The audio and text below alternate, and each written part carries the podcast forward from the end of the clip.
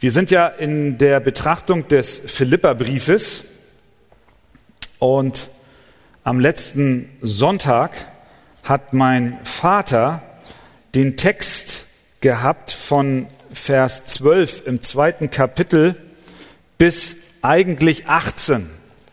Aber es war so viel Inhalt, dass er, glaube ich, nur bis 14 gekommen ist.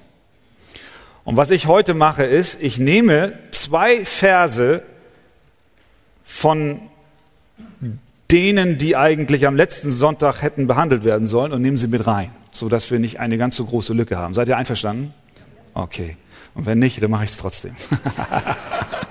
ihr dürft aufstehen mit mir und äh, wir lesen Philippa Kapitel 2,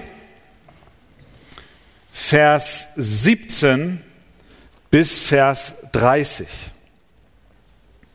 Philippa 2, 17 bis 30.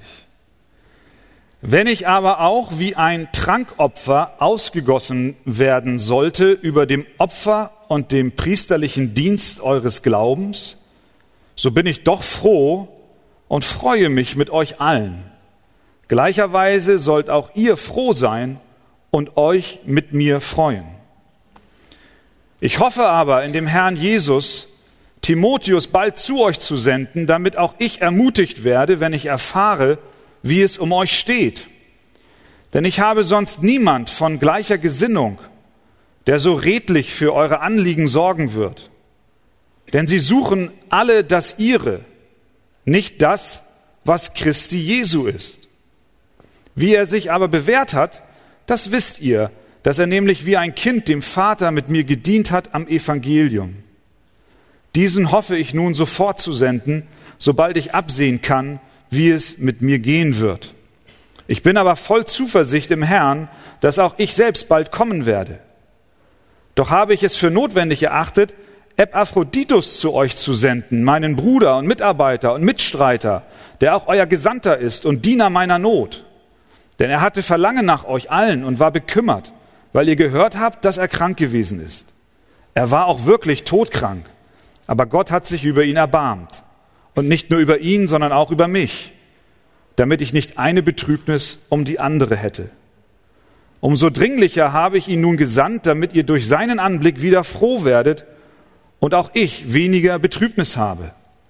So nehmt ihn nun auf im Herrn mit aller Freude und haltet solche in Ehren. Denn für das Werk des Christus ist er dem Tod nahegekommen, da er sein Leben gering achtete, um mir zu dienen an eurer Stelle. Amen. Ihr dürft euch setzen. Warum sprechen Kinder in Bayern bayerisch? Warum sprechen Kinder im Schwabenland schwäbisch? Warum sprechen Kinder in Hessen hessisch und in Sachsen sächsisch und in Hamburg norddeutsch? Platt, platt nicht, aber norddeutsch. Warum haben Menschen verschiedene Dialekte?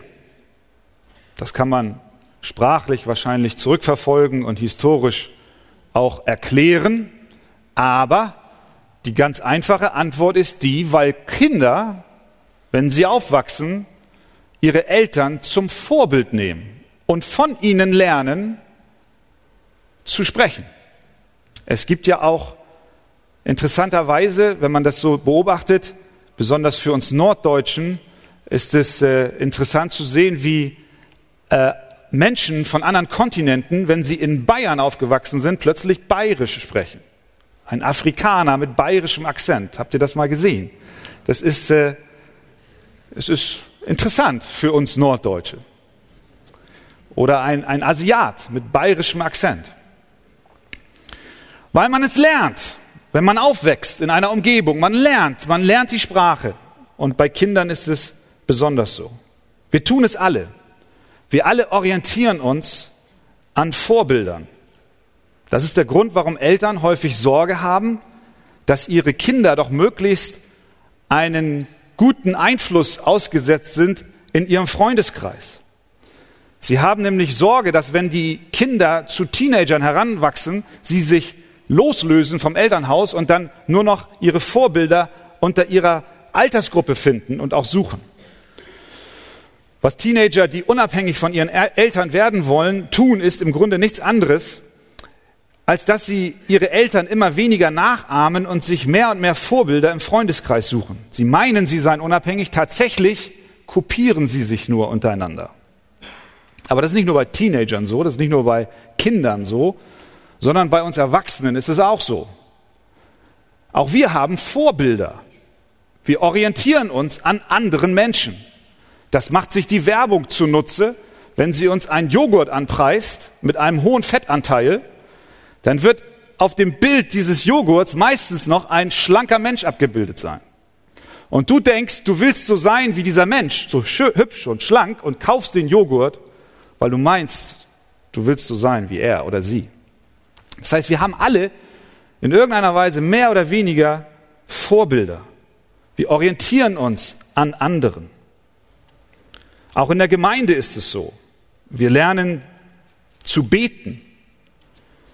Wir lernen unsere Andacht zu halten.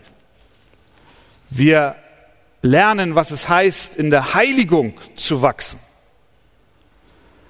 Wir lernen auch, was es heißt, unter Druck zu stehen, Leid zu ertragen und dennoch festzuhalten am Glauben.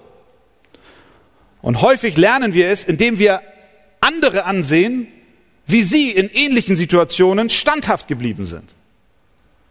Und so orientieren wir uns auch an Menschen um uns herum. Ein großes Problem in der westlichen Gesellschaft ist, und nicht nur in der Gesellschaft, sondern auch in Gemeinden, dass gute Vorbilder nicht so üppig sind. Sie sind eher rar gesät. Wir müssen uns daher die Frage stellen, von wem lerne ich? Wem ahme ich nach? Wer ist mein Vorbild für mein persönliches Leben, für mein Leben im Alltag, für mein Leben mit Gott? Paulus hat im Brief hier an die Philipper uns ab Vers 27 im ersten Kapitel vor Augen geführt, was es heißt, ein Leben würdig des Evangeliums zu führen. Kapitel 2 ermahnt er dann die Philipper und auch uns, dass wir einander höher achten sollen als uns selbst, dass wir nichts aus Eitelkeiten tun sollen, dass wir in Demut leben sollen und nicht in Selbstsucht. Dann führt er uns Jesus vor Augen und sagt, ahmt ihn nach, denn er ist der Prototyp eines solchen Verhaltens. Und da mag der ein oder andere denken, meine Zeit, die Ansprüche sind sehr hoch, die das Wort Gottes an uns stellt. Und dass Jesus das erfüllt, das ist sehr gut und äh, auch sehr lobenswert, aber ist er nicht auch irgendwie in einer anderen Liga als wir? Und es ist, als ob Paulus diesen Gedanken aufgreift und in dem eben gelesenen Text stellt er uns jetzt drei Menschen vor. Drei Männer. Und er sagt, schau mal, die Anforderung, die die Bibel, die Gott an dich stellt, nämlich nicht auf das Seine zu gucken, sondern auf das Wohl des anderen, die wird nicht nur von Jesus erfüllt als den Prototypen, sondern hier sind auch Menschen wie du und ich, die ein Leben führen, wie es Gott wohlgefällig ist. Und so beginnt er uns drei Personen vorzustellen. Und er fängt an mit sich selbst.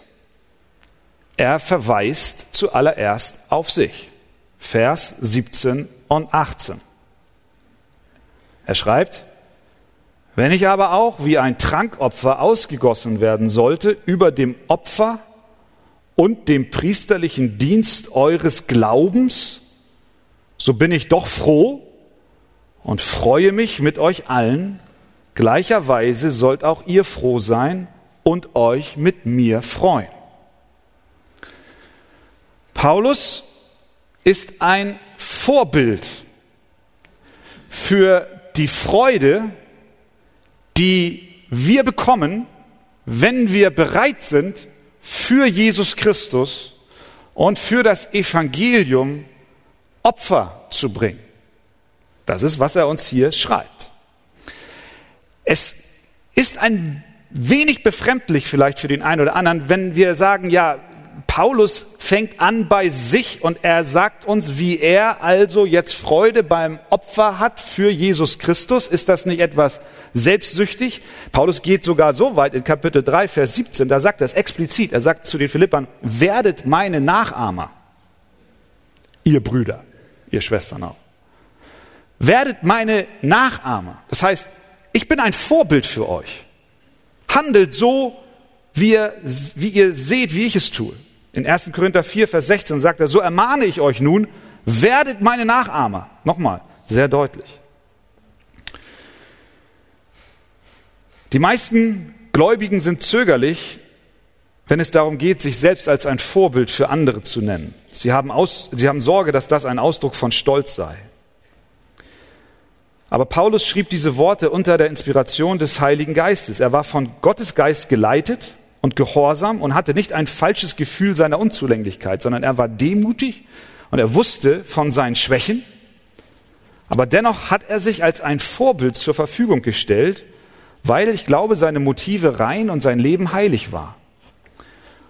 Er war ein menschliches Beispiel für uns, denn er folgte dem göttlichen Beispiel Jesu Christi. Er hat ja nichts aus sich selbst bezogen und sagte, jetzt macht mal so, wie ich es mache, sondern er hat ja nur das reflektiert, was er in Jesus sah. Und deswegen dürfen wir ihm nachahmen. Und hier im Besonderen ist es die Freude der Selbstlosigkeit, Freude der Opferbereitschaft. Was ist das? Ein Trankopfer. Er sagt, wenn ich aber auch wie ein Trankopfer ausgegossen werden sollte. In der antiken Welt, nicht nur bei den Juden, sondern auch bei den Heiden war es üblich zu opfern. Wir wissen aus dem Alten Testament von den vielen Opfergesetzen und auch die genauen und exakten Vorschriften, wie das Opfern vonstatten zu gehen hatte. Nachdem ein Tier auf dem Altar getötet und geopfert wurde, indem man es verbrannte, kam als abschließender Akt der Priester und goss meist Wein über das Opfertier zum Ende dieses Vorgangs. Und dieser Wein verdampfte. Und es war ein Wohlgeruch vor Gott. Es gehörte zu dem Opferritual. Wir lesen das in 2. Könige 16, Vers 13 oder Jeremia 7, Vers 18.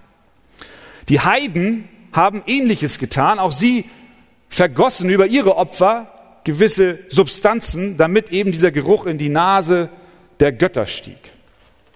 Und Paulus sagt hier, ich bin bereit, mein Leben als Trankopfer auf ein anderes Opfer ausschütten zu lassen.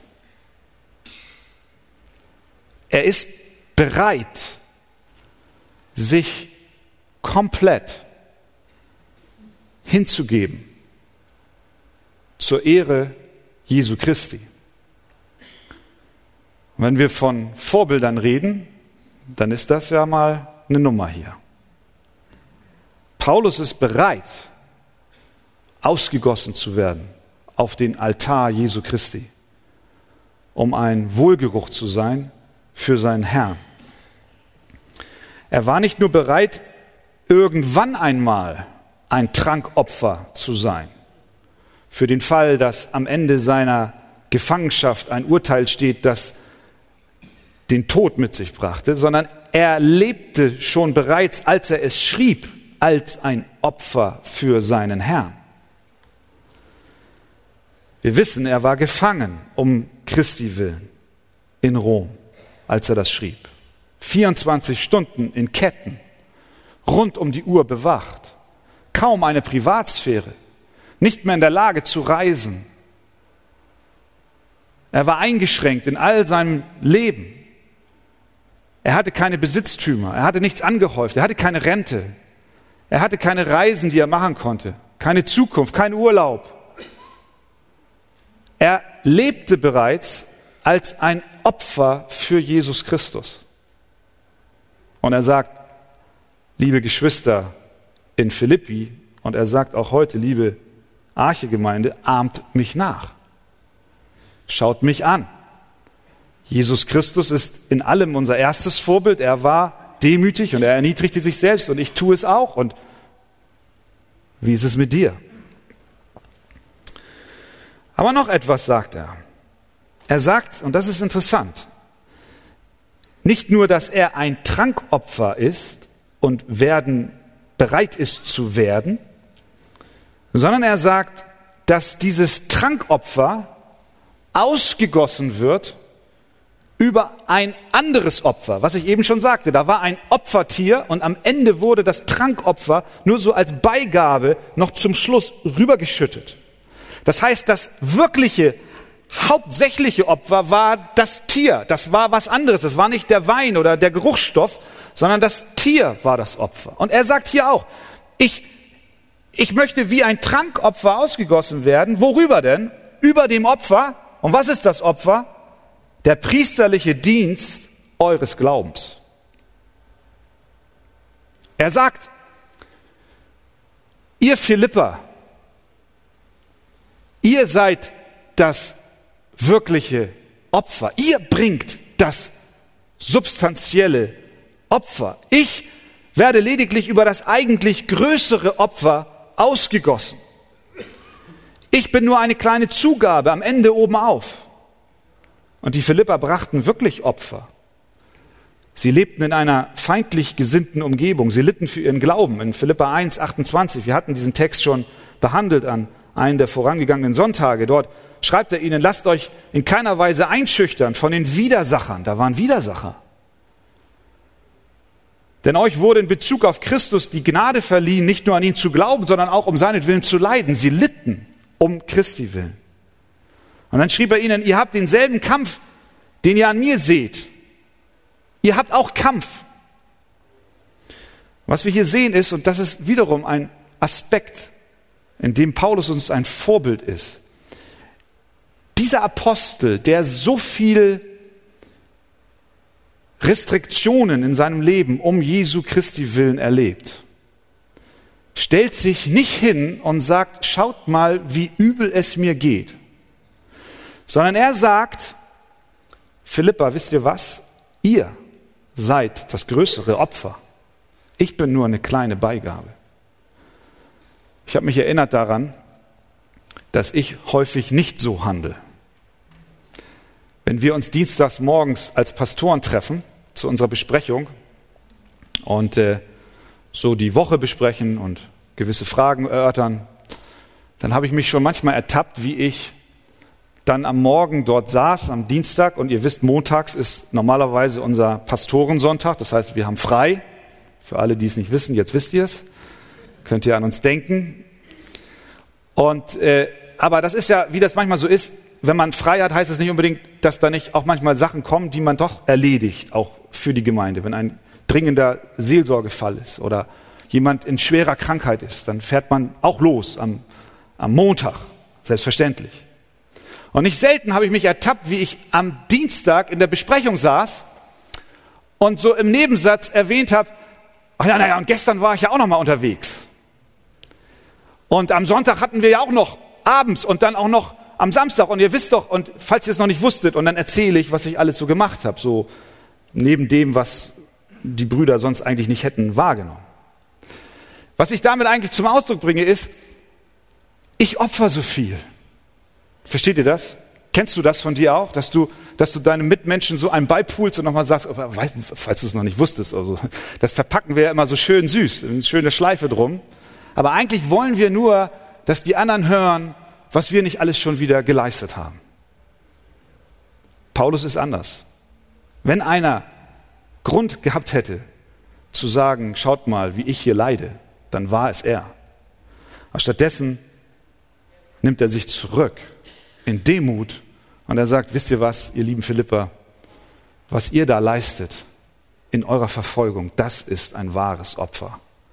Und ich bin lediglich ein Trankopfer, was obenauf verschüttet wird.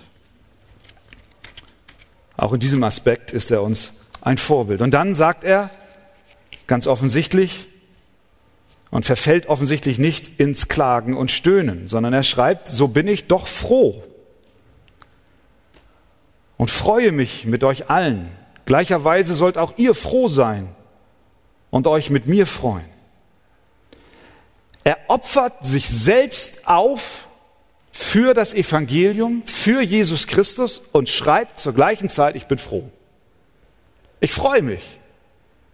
Mir geht's gut dabei. In 2. Korinther 7, Vers 4, da schreibt er, ich rühme viel von euch, den Korinthern. Ich bin erfüllt mit Trost. Ich habe überschwängliche Freude in aller unserer Bedrängnis. Paulus freut sich inmitten seiner Opferbereitschaft. Unsere Freude ist meist von den Umständen abhängig. Sind die Umstände positiv, dann ist die Freude oben. Sind die Umstände negativ, dann sackt die Freude in den Keller. Paulus als Vorbild in der Opferbereitschaft und auch in Demut, aber er ist auch unser Vorbild in der Freude. Wenn wir nicht bereit sind, auch Opfer zu geben, berauben wir uns unserer Freude. Nicht selten haben wir es erlebt. Und du auch, wenn du gegeben hast, wenn du dich eingesetzt hast, wie tief eine Zufriedenheit dein Herz erfüllt hat. Aber dann macht Paulus auch in den dann folgenden Versen deutlich, dass er nicht von einer künstlichen Freude spricht. Wir sagen ja immer, der Brief an die Philippa ist ein Brief der Freude. Aber diese Freude ist nicht künstlich erzeugt und sie treibt nicht ein aufgesetztes Lächeln auf sein Gesicht, sondern es ist eine Freude mit einer anderen Qualität. Wir erinnern uns in Kapitel 1, Vers 4, da schreibt er von der Freude, die er erfährt, wenn er Fürbitte tut für die Philippa. Er spricht von der Freude, die er empfindet, wenn das Evangelium gepredigt wird. Er spricht von der Freude aufgrund der Liebe zu den Brüdern dort. Er spricht von der Freude, die er empfindet, dadurch, dass er Gaben von ihnen empfängt. Und hier spricht er von der Freude, die er hat, wenn er bereit ist zum Opfern. Wir können diese Freude unter dem Begriff Evangeliumsfreude zusammenfassen. Diese Freude bedeutet aber nicht, dass es keinerlei Nöte und Bedrängnis bei Paulus gab. Auch in der Gemeinde und auch im Dienst für Jesus gibt es Situationen, die uns Sorgen machen.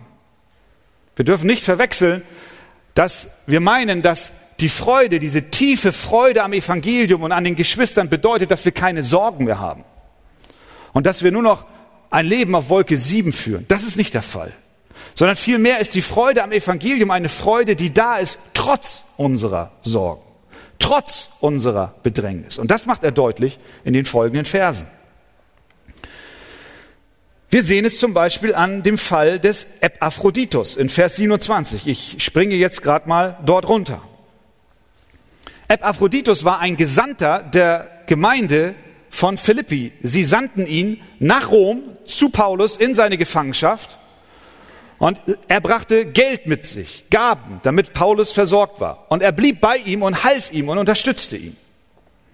Und dann wurde dieser Epaphroditus krank bei Paulus, todkrank. Er war dem Sterben nahe. Und was schreibt Paulus? in Vers 27. Er war auch wirklich todkrank, schreibt er ihn. Aber Gott hat sich über ihn erbarmt. Und nicht nur über ihn, sondern auch über mich, damit ich nicht eine Betrübnis um die andere habe. Luther übersetzt, damit ich nicht eine Traurigkeit zu der anderen hätte. Wir können auch sagen, dass ich nicht einen Kummer nach dem anderen hätte. Was sagt er eigentlich? Er sagt, ich habe Sorgen ich habe Kummer. Einerseits ist sein Herz erfüllt vom Evangelium und der Freude. Das heißt aber nicht, dass er nicht auch Kummer und Sorgen kennt. Er hat Sorge um Epaphroditus, er hat Sorge um die Gemeinde, er hat Sorge um den Fortgang des Evangeliums, er hat Sorge um das Reich Gottes, er ist betrübt, eine Kümmernis erfasst ihn. Es geht weiter, Vers 28 schreibt er das. Umso dringlicher habe ich ihn nun gesandt, damit ihr durch seinen Anblick wieder froh werdet und auch ich weniger Betrübnis habe. Siehst du das? Er sagt nicht, damit ich überhaupt keine Betrübnis mehr habe. Er sagt nicht, meine einzige Betrübnis ist Aphroditus und seine Gesundheit. Denn dann hätte er gesagt, ich habe dann keine Betrübnis mehr. Nein, er hat weniger Betrübnis. Das heißt mit anderen Worten, Paulus ist ein Realist.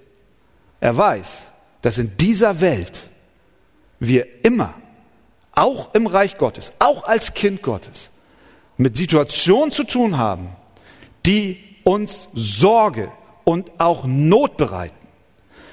Er sagt es und es ist auch, es ist ein, eine, eine, eine Feststellung, die auf uns heute genauso zutrifft. Wir kommen in Situationen, die uns betrüben wollen. Bei Paulus ist es aber meistens die Sorge um das Evangelium. Das müssen wir auch sehen. Die Sorge um seine Geschwister, die Sorge um die Gemeinde. Seine Investition, sein, sein Streben, sein Denken geht immer in Richtung der Förderung des Evangeliums. Deine Freude bedeutet nicht, deine Freude am Evangelium und im Evangelium bedeutet nicht, dass du in einen Zustand kommst, in dem ununterbrochene Harmonie herrscht. Das müssen wir wissen. Sondern deine Freude am Evangelium, an Jesus Christus, gibt dir die Kraft, die Not, in der du bist, aus dem Blickwinkel Gottes zu sehen und es dankbar aus seiner Hand zu nehmen. Und darin dürfen wir uns üben. Darin dürfen wir wachsen. Es wird der Tag kommen, an dem es keine Sorgen mehr gibt, keine Enttäuschungen, keine Nöte. Aber dieser Tag wird erst dann sein, wenn Jesus Christus dich heimruft oder wenn er wiederkommt. Paulus ermahnt uns, diese Evangeliumsfreude bereits hier zu erfahren, in der Gemeinde, in diesem Leben. Und sie sind kein Widerspruch zu den Nöten, die wir haben. Paulus ist realistisch über das Leben in einer gefallenen Welt. Er möchte dir auch in dieser Hinsicht ein Vorbild sein. Paulus ein Vorbild für uns, was es heißt, ein Leben zu führen, was Gott die Ehre gibt. Amen. Amen. Lasst uns noch einmal aufstehen.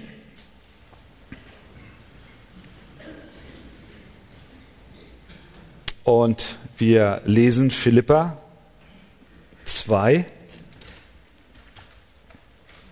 Vers 19 bis 24.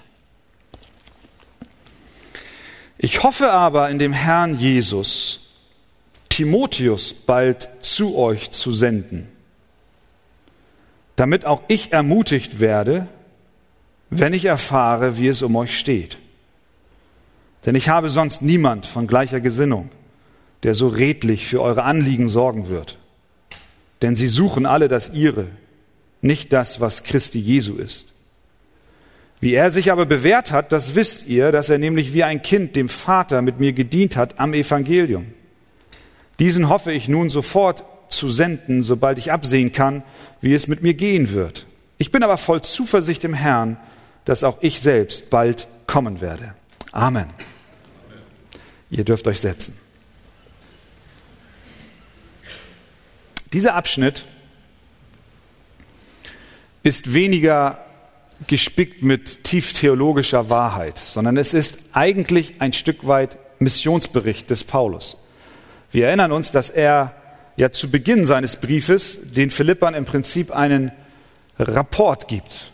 Er schreibt ihnen über seine Gefangenschaft in Rom, er schreibt von seinen Fesseln, von seinen Ketten, er schreibt davon, dass selbst die Ketten nicht daran äh, hindern, dass das Evangelium bekannt wird. Er lässt uns hineinblicken in sein Herz, dass er in einem Dilemma steckt. Auf der einen Seite möchte er am liebsten sterben und bei Jesus sein, weil das dort viel schöner ist, aber auf der anderen Seite spürt er die Verantwortung, hier zu bleiben und den Philippern und auch den anderen Gläubigen zu dienen, damit ihre Freude am Evangelium gefördert wird. Dann hat er einen Einschub ab Vers 27 im ersten Kapitel. Dort schreibt er dann, wie wir unser Leben würdig des Evangeliums wandeln sollen. Und er gibt uns mit auf den Weg, was es heißt, so zu leben, nämlich dass wir nichts aus Selbstsucht oder nichtigem Ehrgeiz tun sollen, sondern in Demut einander höher achten sollen. Jeder schaue nicht auf das Seine, sondern jeder auf das des anderen. Und die Latte hängt hoch. Er zeigt uns Christus als Vorbild, wie er diese Qualifikationen erfüllt. Und dann kommt er und bringt uns drei Vorbilder. Ein Vorbild war er selbst. Er war bereit, als ein Trankopfer ausgegossen zu werden über das Opfer der Philippa. Er war bereit zu sterben. Er war bereit, alles zu geben für den Fortschritt des Evangeliums. Und er sagt zu uns, folgt mir, genau in dieser Weise. Und dann, ab Vers 19, führt er uns ein zweites Vorbild vor Augen, und das ist ein Mann namens Timotheus. Aus den Briefen des Apostels und auch aus der Apostelgeschichte wird sehr deutlich, dass Paulus ein Team von Männern um sich hatte, die er zu den Gemeinden schickte. Es gab kein Telefon, es gab kein Internet, es gab kein Auto, auch kein Flugzeug, keine Satelliten. Die Kommunikation zwischen den Gemeinden war weitaus schwieriger, als wie wir es heute gewohnt sind. Und so hatte er Männer um sich herum, die er trainiert hat, die er ausgebildet hat, die mit ihm gewesen sind und die sandte er mal hierhin, mal dahin, mal ließ er sie hinter sich zurück und er ging und sie blieben. Und äh, so hatte er eine Gruppe von Brüdern um sich, mit denen er die Arbeit ausführte. Und in diesem Fall wollte Paulus ein bestimmtes Mitglied seines Teams nach Philippi senden. Er war dort in Rom in Gefangenschaft, Timotheus war bei ihm und Epaphroditus war bei ihm. Das geht aus dem Text hervor.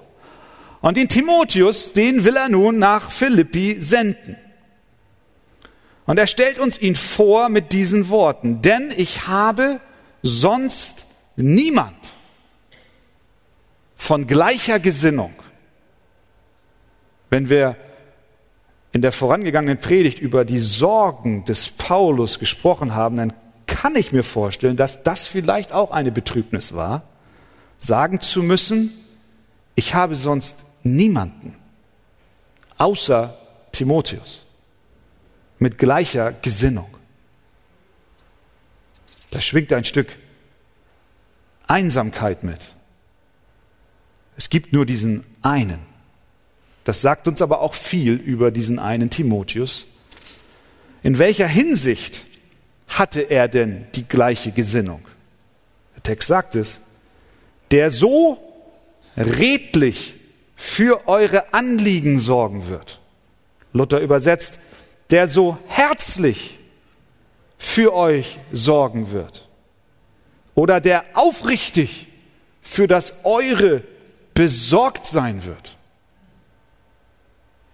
Timotheus habe ich und den sende ich euch. Vers 21. Denn sie suchen alle das ihre, nicht das, was Christi Jesu ist. Damit meint Paulus nicht, dass alle Christen auf der Welt selbstsüchtige Wesen sind. Aber er sagt, dass in seinem Umfeld, in dem er sich befindet, nur einer auf eine ganz erstaunliche Art und Weise heraussticht. In der Frage, wenn es darum geht, für andere zu sorgen. Und wir erinnern uns, es soll ein Vorbild sein für uns. Und das ist der junge Mann Timotheus. Dieser junge Timotheus setzt offensichtlich genau das um, was Paulus eben gerade noch gesagt hat. Tut nichts aus Selbstsucht, nichts aus Selbstsucht oder nichtigem Ehrgeiz. In Demut achte einer den anderen höher als sich selbst. Jeder schaue nicht auf das Seine, sondern jeder auf das des anderen. Timotheus wird, macht im Prinzip diesen Vers lebendig. Jesus zuallererst, darüber haben wir gesprochen. Aber jetzt menschliche Vorbilder. Es scheint möglich zu sein, ein Leben zu führen, was diesen Anforderungen entspricht. Timotheus. Es gibt nicht viele. Es gibt nicht viele, die so gesinnt sind. Es fordert uns heraus, zu fragen, wie bin ich eigentlich gesinnt?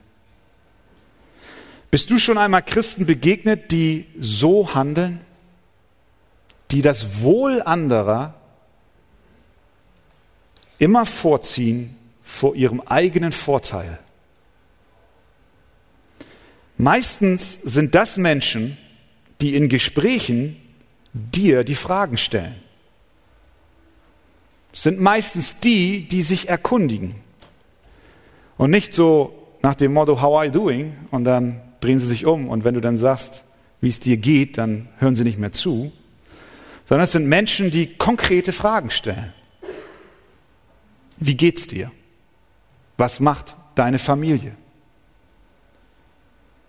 Wie geht es deinen Kindern? Wie ist es mit der Not an deinem Arbeitsplatz? Was betrübt dein Herz? Was freut dich? Sie sind interessiert. Sie sind nicht bemüht, sofort zu erzählen, was Sie alles getan haben in der letzten Woche und was Sie nun schon wieder erreicht haben und was Sie erlebt haben und Sie kennen das ja schon alles, sondern Sie haben ein echtes Interesse an dir. Hast du schon mal solche Menschen getroffen? Ja, vielleicht der ein oder andere.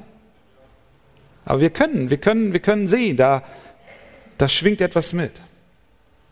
Im Kontext des Philipperbriefes das ist nur ein, ein Aspekt eines solchen Verhaltens. Das ist viel breiter noch. Im Kontext des Philipperbriefes heißt diese Sorge für andere eigentlich nichts anderes als dem Vorbild Jesu Christi zu folgen. Das ist alles. Denn obwohl Jesus Gott war, und die Herrlichkeit bei dem Vater hatte, hielt er es nicht für einen Raub, Gott gleich zu sein, sondern er entäußerte sich selbst und nahm Knechtsgestalt an, er ward den Menschen gleich und der Erscheinung nach als Mensch erkannt. Er erniedrigte sich selbst und ward gehorsam bis zum Tod, ja zum Tode am Kreuz. Jesus hat seine eigenen Dinge zurückgestellt. Seinen eigenen Vorteil nicht gesucht, sondern er hat sich aufgegeben für dich. Er hat die Herrlichkeit verlassen, er kam und er erniedrigte sich, er wurde ein Mensch, damit du heute hier sitzen kannst und nicht die Strafe tragen musst für deine Sünde. Ist dir das bewusst? Das ist ein unglaubliches Vorbild.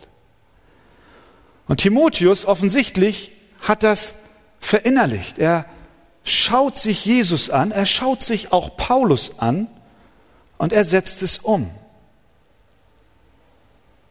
Und Paulus sagt, bevor er diese Lobpreishymne auf Jesus anstimmt, ihr sollt so gesinnt sein, wie Jesus es auch war. Sind wir ehrlich? Dann müssen wir feststellen, dass wir viel zu häufig daran interessiert sind, welchen Eindruck wir vor anderen hinterlassen. Und das in allen Bereichen unseres Lebens.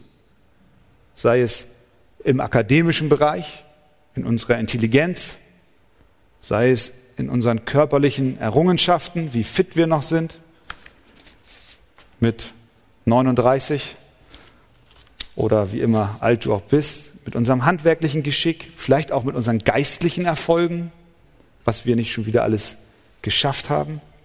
Letzten Endes sind wir selten oder zu wenig daran interessiert, Jesus Christus und dem Evangelium hingebungsvoll zu dienen.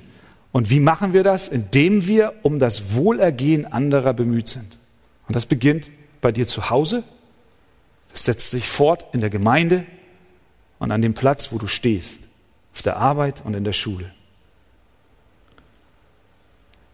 Solchen Leitern und solchen Vorbildern sollen wir folgen, wie Timotheus es ist, und ihnen nachahmen, weil sie sich um das Anliegen anderer sorgen.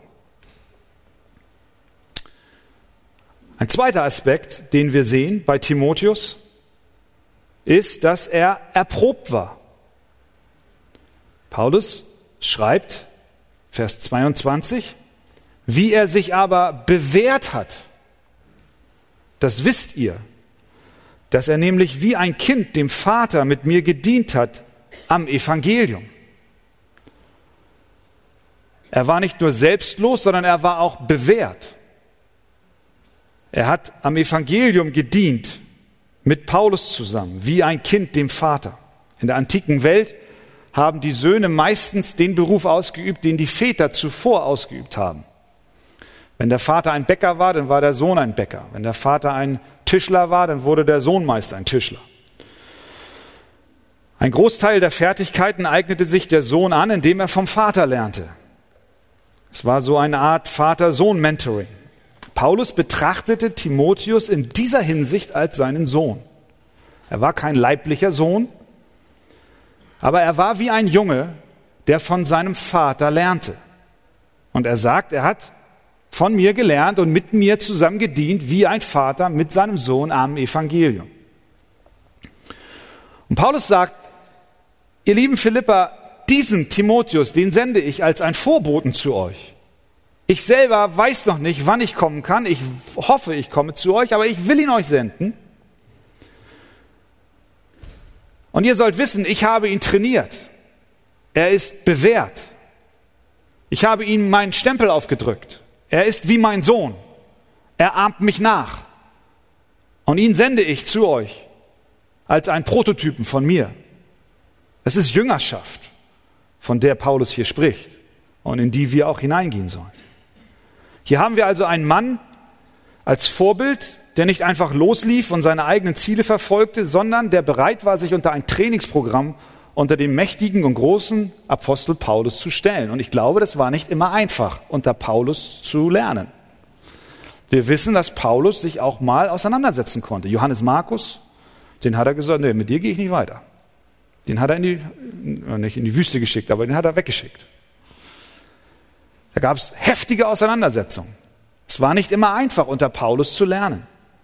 Aber Timotheus hat sich dieser Aufgabe gestellt. Er hat sich bereitwillig untergeordnet. Er war bereit, ein Schüler zu sein. Das heißt, wenn wir auch nach geistlichen Vorbildern Ausschau halten, dann doch nicht nach diesen Senkrechtstartern, die viel Wirbel machen und die nicht bewährt sind, sondern wir wollen doch schauen, wo Geschwister sind, die auch bereit waren, sich unterzuordnen, so wie Timotheus sich Paulus untergeordnet hat. Timotheus wurde in vielerlei Hinsicht im Dienst für den Herrn geprüft. Als Paulus mit ihm in Beröa war, da kamen aus Thessalonik aufgebrachte Bürger und wiegelten die Leute in Beröa auf, so dass Paulus entschied, es ist besser, dass ich Beröa, die Stadt, verlasse. Aber er hinterließ dort Timotheus. Timotheus, bleib mal hier. Du kannst hier mal die, du kannst mal für Ordnung sorgen. Wir lesen nicht, dass Timotheus schlotternde Knie hatte und gesagt hat, Paulus, das kannst du nicht von mir verlangen. Also das geht hier um Leben und Tod. Ich hau jetzt auch ab. Der blieb. Er war bewährt. Er war bewährt im Glauben. Ähnlich war es in Apostelgeschichte 19. Dort nahm sich Paulus vor, durch Mazedonien und Achaia zu ziehen und dann nach Jerusalem zu reisen. Und er sprach, wenn ich dort gewesen bin, muss ich auch Rom sehen. Und dann heißt es weiter, er sandte zwei seiner Gehilfen, Timotheus und Erastus, nach Mazedonien und hielt sich noch eine Zeit lang in der Provinz Asien auf. Und wieder, Timotheus, geh mal dahin, mach das mal. Timotheus ging. Timotheus war bewährt im Dienst für den Herrn. Ein Vorbild der Demut und der Bereitschaft auch zu lernen. Und dann führt uns Paulus einen dritten Mann vor Augen und das ist Epaphroditus ab Vers 25. Er sagt, Epaphroditus ist mein Bruder, mein Mitarbeiter, mein Mitstreiter.